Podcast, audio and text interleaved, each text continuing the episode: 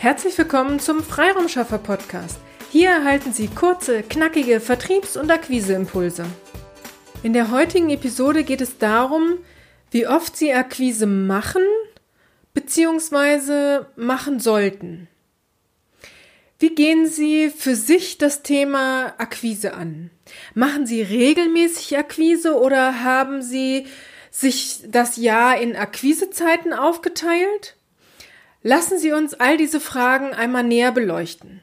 Was ist eigentlich Akquise? Es gibt verschiedene Arten von Akquise, da möchte ich jetzt nicht zu tief ins Detail gehen, sondern lassen Sie uns für diese Episode es so definieren, dass wir sagen, Sie führen aktiv eine Kampagne durch, um neue Aufträge zu generieren. Dies kann eine Online-Marketing-Kampagne sein oder auch eine Direktansprache-Kampagne. Wenn wir es so definieren, wie oft machen Sie dann Akquise? Einmal im Jahr? Zweimal? Oder einmal im Monat? Schaffen Sie es regelmäßig, sich um Ihre Akquise zu kümmern?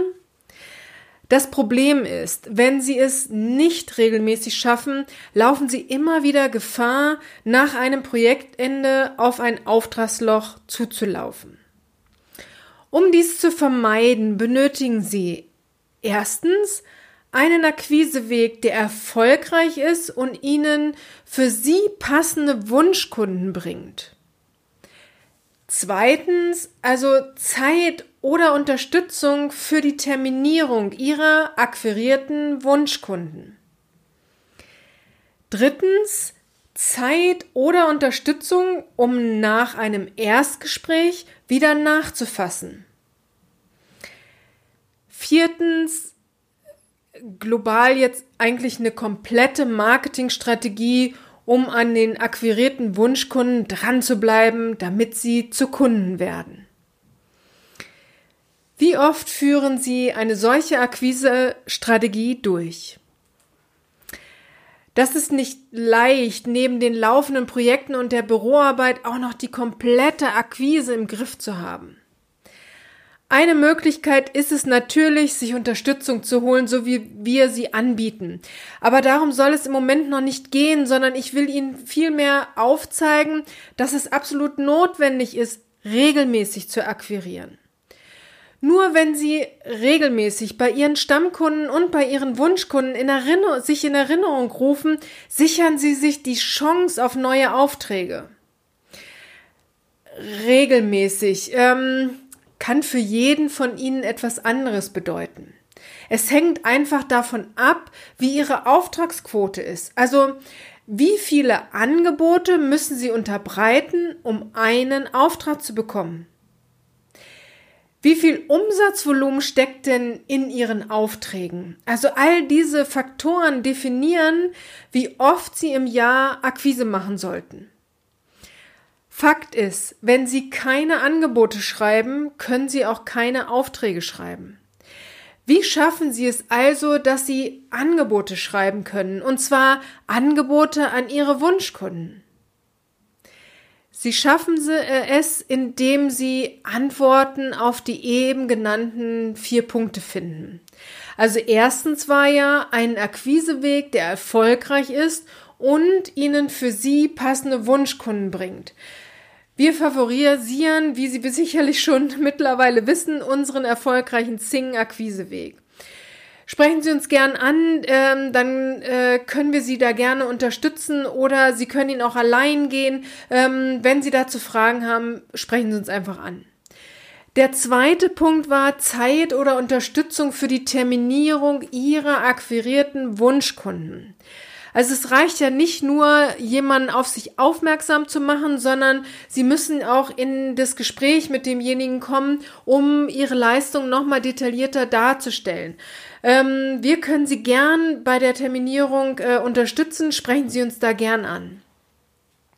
Der dritte Punkt war Zeit oder Unterstützung, um nach dem Erstgespräch wieder nachzufassen.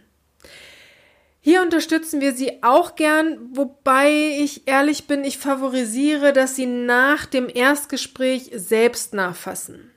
Weil Sie derjenige war, der, waren, der ja in einem Erstgespräch auch das Vertrauen zu ihrer Leistung schon angefangen haben aufzubauen. Und deswegen ist es immer schöner, wenn derjenige, der auch das Angebot unterbreitet hat, dann auch nachfasst. Das hat was mit Wertschätzung zu tun.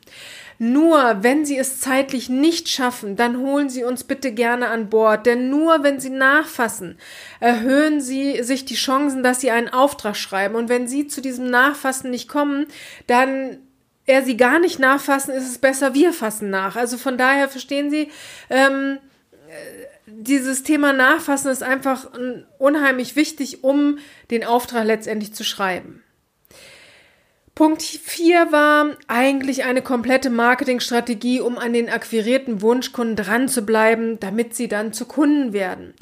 Gerne arbeiten wir für Sie oder gern auch mit Ihnen zusammen eine passende oder eine für Sie passende Marketingstrategie.